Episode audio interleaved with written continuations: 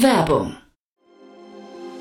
Sei dabei beim HTGF Family Day am 11. und 12. Juni in der Station Berlin. Für zwei Tage voller Inspiration und Business. Tauche ein in ein einzigartiges Netzwerkerlebnis mit bis zu 1500 Teilnehmenden. Erkunde das innovative Seed- und Later-Stage-Portfolio des Hightech Gründerfonds. Lass dich vom vielseitigen Programm inspirieren und knüpfe wertvolle Kontakte. Sichere dir jetzt dein Ticket. Mehr Informationen findest du unter www.family-day-htgf f.de.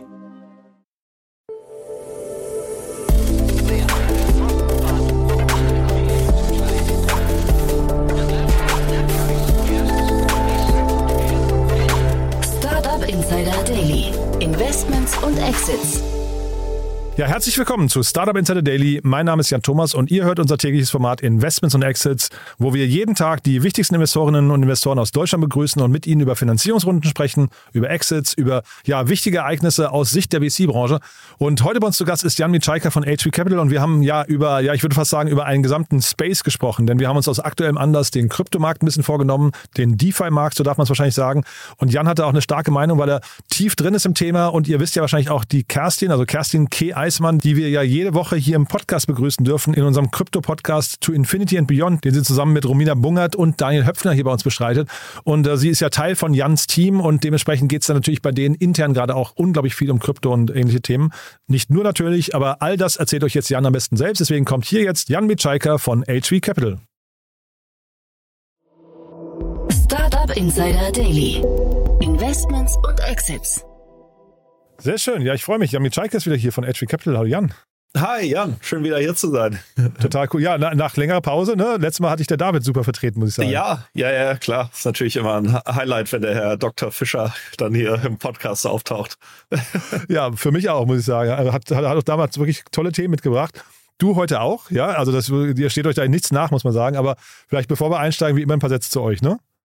Sehr gerne. Ähm, genau, ich bin bei HV Capital. Wir sind ja einer der großen deutschen VC-Funds. Ähm, quasi äh, teilen uns ja auf, David Fischer und Kollegen in München, ich im Berliner Büro ähm, und investieren seit 23 Jahren mittlerweile, ist leicht zu merken, ähm, in Gründer mit coolen Ideen im deutschen und europäischen Internet und machen da halt einerseits unsere sagen wir mal, das, was wir auch in, wo wir in der Historie für bekannt waren, unsere Early Stage ähm, Investments sprich alles bis 10 Millionen, äh, machen aber auch Growth Investments bis 25 oder so. Also insofern sehr, ähm, sehr breites Portfolio, sehr breite Arbeit mit, äh, wie ich finde, sehr coolen Gründern. Und wir sprechen heute ein bisschen jetzt über, über Krypto und diesen ganzen Web 3 äh, Space. Ähm, die Kerstin K. Eismann ist ja bei mir immer regelmäßig im Podcast. Äh, einmal immer wöchentlich sprechen wir über quasi die News der Woche. Und äh, die ist ja auch bei euch, ähm, sag mal, sehr aktiv, ne? Genau, genau. Kerstin ist bei uns Venture-Partner ähm, und ich arbeite sehr eng mit ihr zusammen, ähm, um auch im Kryptobereich eben spannende, spannende Deals zu finden. Es war ja ganz interessant. Also vor allem im, im letzten Jahr ist ja der, wenn man sich anschaut, wo das Geld hingegangen ist, auch gerade in den USA, ist ja Krypto war irgendwie bei null vor ein paar Jahren oder nah null. Dann ging es irgendwie auf fünf Prozent, sechs Prozent äh, vor zwei Jahren. Letztes Jahr sogar 13 Prozent der investierten VC-Gelder und ähm, bei uns bei HV ist natürlich wichtig, dass wir so Themen wie Krypto, ähm, aber auch natürlich dann Sachen wie Dekarbonisierung etc., dass wir da einfach früh dabei sind und Kompetenz aufbauen und genau, da unterstützt uns Kerstin eben. Ja, jetzt hast du gesagt, wo das Geld hingegangen ist. Du hast nicht gesagt, wo es da hingegangen ist, ne? weil das, viele, viele haben, glaube ich, auch Geld verloren im Kryptobereich. Ne? Ich glaube, deswegen haben viele auch Abstand genommen von dem ganzen Thema.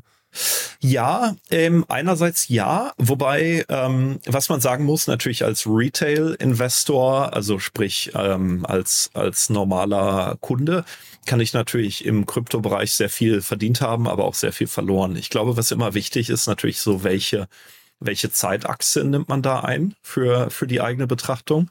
Ähm, ist ja ähnlich wie an den Aktienmärkten. Also schaut man sich irgendwie die letzten neun Monate an oder je nachdem, wann man eingestiegen ist, kann man da natürlich trotzdem noch ähm, Geld verdient haben. Was natürlich ein großes Problem ist im Kryptobereich, ähm, sind die ganzen, diese Vertrauensverluste, also Stichwort FTX etc. Es gab ja drei große Krisen, würde ich sagen, im, im letzten Jahr.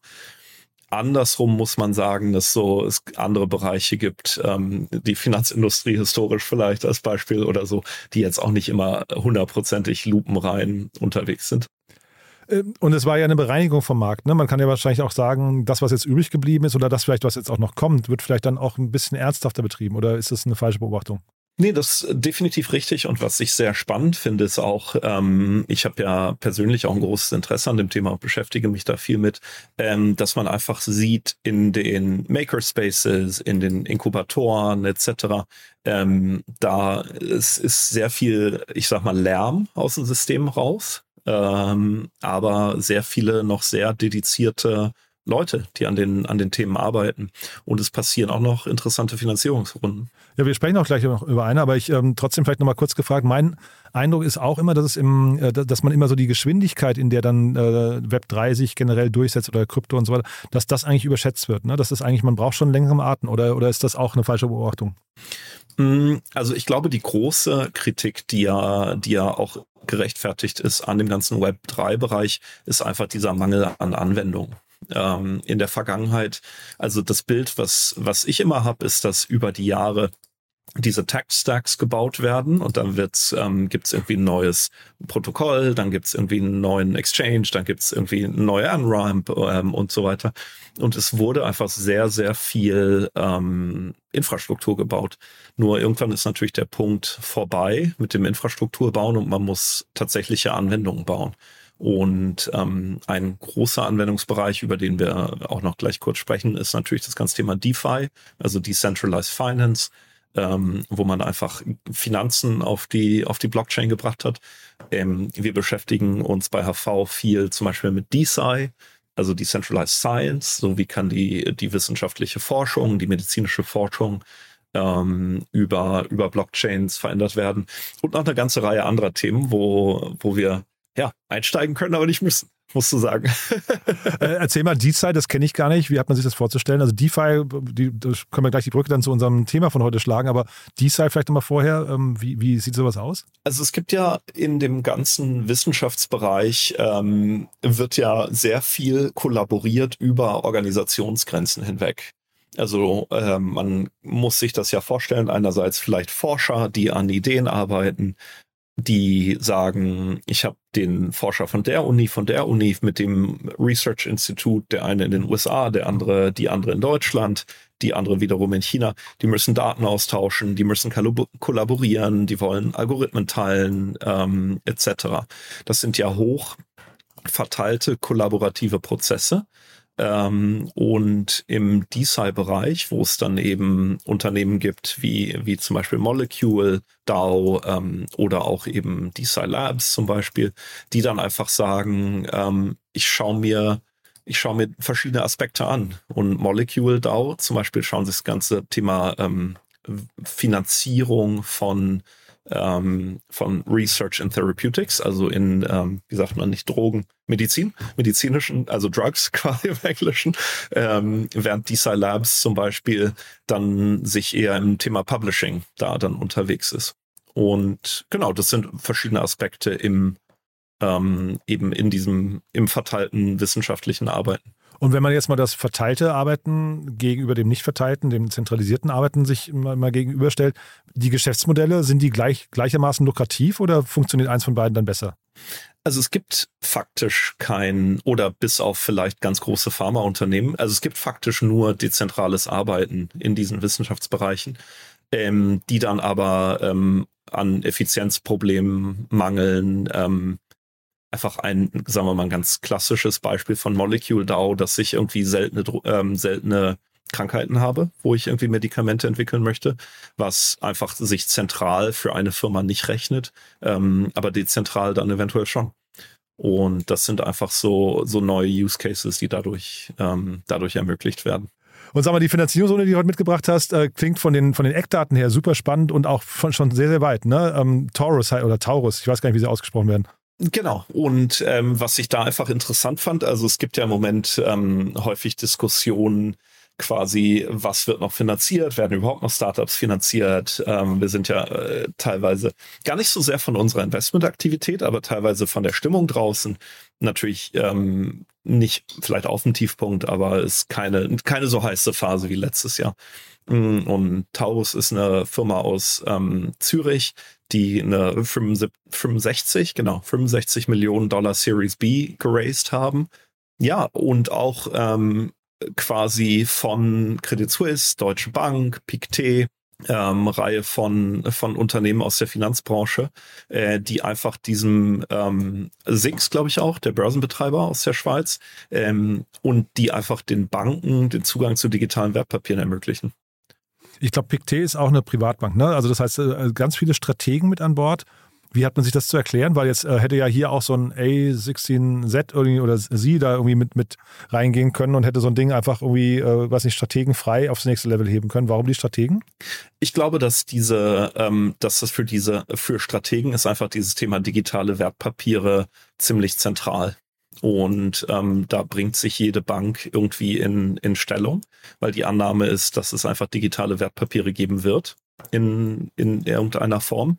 Ähm, und dementsprechend, ähm, ich weiß jetzt nicht, warum A16Z nicht investiert hat, haben wir mir nicht gesagt. Aber vom Muster her hätte ich schon gesagt, dass natürlich eine A16Z vielleicht tendenziell etwas früher einsteigt, etwas mehr so Crypto-Natives, während das hier ja schon eher, sagen wir mal, sehr an der Grenze zum traditionellen Bankensystem ist. Ähm, ich weiß aber von einer anderen Finanzierungsrunde in Berlin und also ja, kann ich, kann ich dazu auch nicht sagen, die aber zum Beispiel so wirklich Kern im Krypto-Ökosystem sind. Ähm, und wo Pre-Revenue eine Runde passiert zu einer deutlich, jetzt muss ich mal die Nullen zählen, äh, deutlich neunstelligen Bewertung, ähm, die auch noch Pre-Revenue sind. Okay, ach echt? Okay. Also es zeigt einfach, ja, ja, also das ist der Web3-Bereich. Jetzt, klar, sind die Boring Apes billiger geworden, aber ähm, da ist schon noch großes Interesse an dem Thema. Und aber man sieht dann hier auch eben, es muss aber dann auch schon quasi ein, Modell da sein. Ne? Also du hast ja vorhin gesagt, nur Infrastruktur bauen, das langt nicht, sondern es müssen auch die Anwendungen kommen und dann eben auch, ich kann mir, ich weiß gar nicht, wieso diese ganzen Unternehmen dann auch äh, Akquisitionen von Kunden machen und sowas, aber das muss eigentlich alles schon gegeben sein, ne? Weil eben gerade sagst du Pre-Revenue, das klingt für mich eher noch ein bisschen nach Fantasie. Das, das sieht man wahrscheinlich we weniger, ne? Also ich glaube, im, im sagen wir mal, im richtig Core-Blockchain-Infrastrukturbereich gibt's schon auch noch diese, diese Pre-Revenue-Deals, ähm, so wie der, den ich gerade quasi angeteasert habe. Ähm, ich glaube, so eine Firma wie, ähm, wie jetzt Taurus, die sind natürlich in einem Bereich, wo es auch schon mehr gibt, wo es dann sicher auch mehr um die Kundenbeziehungen geht ähm, und das, was die äh, Firma bisher erreicht haben. Und geht es bei Taurus hier, würdest du sagen, geht es da um so Standards, die die aufsetzen? Also ist das quasi so ein dadurch Winner takes it all Markt, weil äh, der Erste, der einen Standard baut, hat quasi dann hinterher den Markt für sich äh, äh, vielleicht auch global dadurch irgendwie kann er den bestimmen oder, oder gibt es hier sehr viel Wettbewerb, die alle das Gleiche machen und dann muss vielleicht auch so eine deutsche Bank hinterher mit drei, vier, fünf Taurussen ähm, sich, sich beschäftigen? Also was ich über auch über Abwest ähm, wo ich ja im Board bin, immer mehr sehe, ist, ähm, dass es ganz starke Skaleneffekte auch im Finanzbereich gibt, ähm, insbesondere in der Infrastruktur und es sich insofern doch sehr, sehr lohnt in quasi, ich weiß nicht, ob es Winner takes all ist, aber so, wenn man sich so diese Folien anschaut, wo so die Finanzindustrie auseinander gedröselt wird in, in ihre Einzelbestandteile, dann gibt es eigentlich pro Kästchen immer nur so zwei, drei, vier Anbieter, auch weil die Investitionen in die Technik so wahnsinnig teuer sind. Und jetzt, ähm, dass diese Runde, also die, die hatten ja vorher, haben sie 10 Millionen äh, in Summe eingesammelt oder, oder 11 ungefähr äh, US-Dollar, Millionen US-Dollar. Jetzt haben sie jetzt quasi 65, so, eine, so einen Sprung in der Runde. Ähm, hat das damit zu tun, dass da Strategen drin sind? Kennen die sich einfach weniger aus? nee, das glaube ich nicht. Das glaube ich nicht. Nein, nein, nein. Was ja schon beeindruckend, ne, finde ich, äh, also die Dimension. Äh, auch in der heutigen Zeit. Ne? Total. Aber ich meine, andersrum muss man ja sagen, hier in Berlin haben wir ja zum Beispiel Celestia, ein Startup ähm, im Blockchain-Bereich, was ähm, die stehen ja vor, also die machen eine Decomposable Blockchain, wo ich quasi eine Blockchain in die Einzelteile zerlege. Ähm, und also das äh, stelle ich jetzt total als Laie dar. Ähm, und da hat Bain Capital, ich glaube, 65 Millionen auf eine Milliardenbewertung investiert. Und die sind auch noch Pre-Launch. Wahnsinn. Ich sehe gerade, da passieren ein paar Sachen, von denen bekomme ich hier gar nichts mit. Das ist ja, muss ich mal mit unserer Redaktion sprechen. Ja. ja, ja. Aber sei nett zu denen. Ich finde die immer so wahnsinnig reizend, wenn sie mir dann die Sachen schicken. nee, natürlich. Ach, wir haben ja eine super Stimmung. Das darf natürlich nicht passieren, wenn hier solche krasse Dinge passieren. Die müssen wir auf jeden Fall im Podcast einladen. Äh, und sag mal, jetzt hast du DeFi äh, äh, und DeFi genannt. Gibt es noch andere DeFi, äh, die Themen, die wir hier erwähnen müssten? andere Dies. Also wir haben, wir haben bei uns im Team uns letztens mal hingesetzt rangesetzt und ähm, versucht, eine Liste zu machen. Wir haben uns letztes Jahr sehr mit dem Thema ReFi beschäftigt, also REFI, äh, also Renewable Finance, wo es eben darum ging, Carbon Credits auf die Blockchain zu bringen. Mm, aber was ich so im Moment aus den USA höre, auch in Gesprächen mit Leuten irgendwie bei A16Z und so weiter, ähm, NFTs sind, bleiben interessant, insbesondere für Marken, für große Brands. Ähm, das ganze Thema Real World Assets, ähm, also so diese Verknüpfung, äh, NFT als Zugang für irgendwas in der echten Welt, bleibt interessant. Ähm, damit verbunden wird dann auch so ein bisschen Tokenization wahrscheinlich irgendwie so ein bisschen. Genau, ne? ja. mhm. genau, genau. Und interessanterweise eine Sache, die ich, wo ich selber, sagen wir mal, ein bisschen skeptischer bin, aber was ich auch interessant fand, Loyalty. Also, dass man dann einfach sagt, irgendwie ähm, so, keine Ahnung, Payback auf der Blockchain und so weiter. Jetzt mal so als totaler Laie gesprochen. Ähm, wobei ich da dann eher ein bisschen, ein bisschen raus bin. Da habe ich die Mehrwerte noch nicht so. Also äh, als NFT, NFT, man kann das sich schon vorstellen, weil es dann irgendwie auch tradable wird und du hast ja die ganzen Smart Contract Themen und sowas. Aber da bin ich, das wäre mir für mich, für mich jetzt auch noch zu weit weg. Also da bin, würde ich an die Geschwindigkeit der Marktadaption wieder nicht, nicht glauben. Total, total. Es gibt ja auch echt spannende Projekte im Bereich ähm, Social. Also da ist ja ähm, insgesamt wird ja auch wieder mehr in, in Social investiert, auch in den USA, ähm, weil einfach die Hypothese ist, ähm, Instagram ist irgendwie angezählt, ähm, TikTok ist politisch schwierig, gerade in den USA. Und ähm, deswegen ja auch die Finanzierungsrunden bei, bei Startups wie Be Real zum Beispiel, was vielleicht der eine oder andere hier auch benutzt. Ähm, Glaubst du, es benutzt noch jemand? Ich weiß es wahrscheinlich gar nicht, ja. Ich glaube, das hatte so seinen Hype, aber man hört da relativ wenig, ne? Ah, ich habe keine Ahnung. Ich habe immer das Gefühl, da musste einen meiner jüngeren Kollegen fragen. Ich weiß nicht. ja, aber also wenn, wenn die nicht, dann kommen halt andere, ne? Aber ich finde es auch lustig, wie schnell man jetzt irgendwie Instagram irgendwie so angezählt bezeichnet. Also, das sagst du jetzt nicht nur du, das geht irgendwie so seit einem halben Jahr hat man das Gefühl, die, ähm, weiß nicht, die werden schon fast tot, tot gesagt, ne? Ja, einerseits das und dann natürlich zum Beispiel, ähm, ich habe ein zunehmendes, zunehmend gespaltenes Verhältnis mit LinkedIn, zum Beispiel. Aha. Was ja ähm, teilweise, finde ich, wirklich ähm, Boulevard, wie sagt man, boulevardistisch wird. Ja, ja, boulevardesk, ja. Ja, also mal gucken, ne? Vielleicht kommt da noch mal ganz was Neues. Bleiben wir dran. Cool, also super spannend, Jan. Ähm, haben wir denn was Wichtiges vergessen? Und vor allem, vielleicht musst du auch nochmal sagen, wer darf sich jetzt bei euch melden, weil das klingt ja jetzt echt so, als wäre das hier dann das Thema, mit dem du dich am liebsten tagtäglich beschäftigst. Ne? ja, also es ist, äh, ist natürlich ein Febel, man muss sagen, ähm, bei HV, wir haben ja den, die Herausforderung einerseits, äh, machen wir natürlich sehr viel Software and Service Investments, wir machen Fintech, ähm, wir machen zunehmend Energie, äh, wir finden Blockchain wahnsinnig spannend, wir begeistern uns natürlich für neue Sachen auch. Ähm, aber insofern kann sich eigentlich jeder erstmal bewerben. Also egal, ob es die, die nächste Softwarefirma ist, der nächste Consumer-Ansatz. Ähm, ja, always open, open to talk. Was du vorhin nicht gesagt hast, gibt es denn eigentlich schon DVC? Also gibt es schon äh, irgendwie, ist das ein Thema, was wir sehen werden? Uh, Decentralized uh, Venture Capital? Ja, klar, die DAOs. Es gibt ja diese. Also das ist das sind die DAOs dann für dich schon, ja?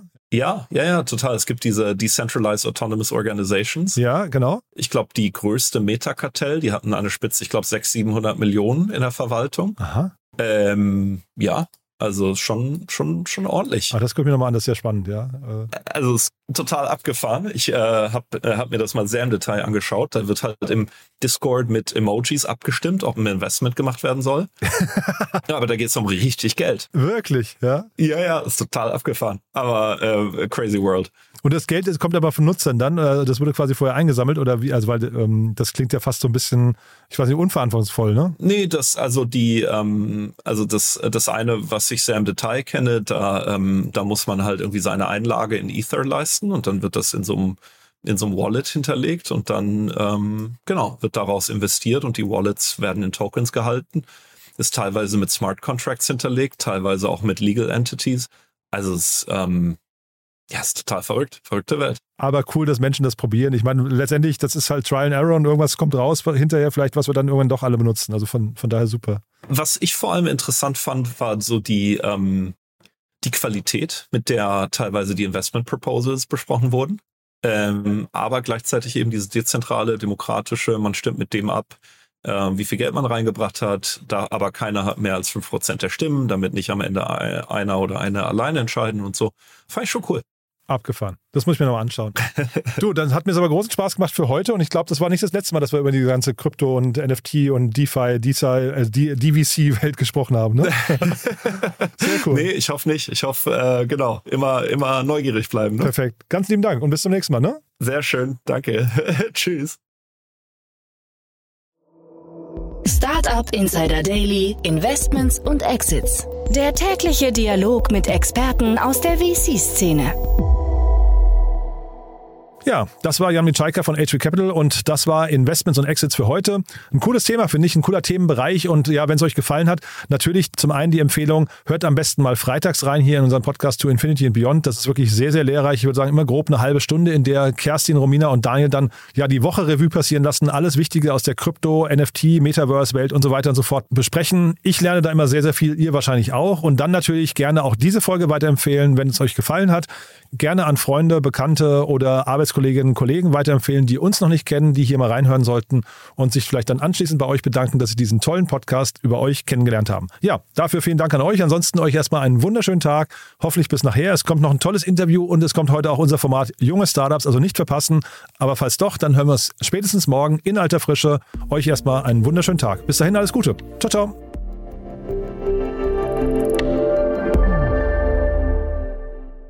Diese Sendung wurde präsentiert von Fincredible. Onboarding made easy mit Open Banking. Mehr Infos unter www.fincredible.io.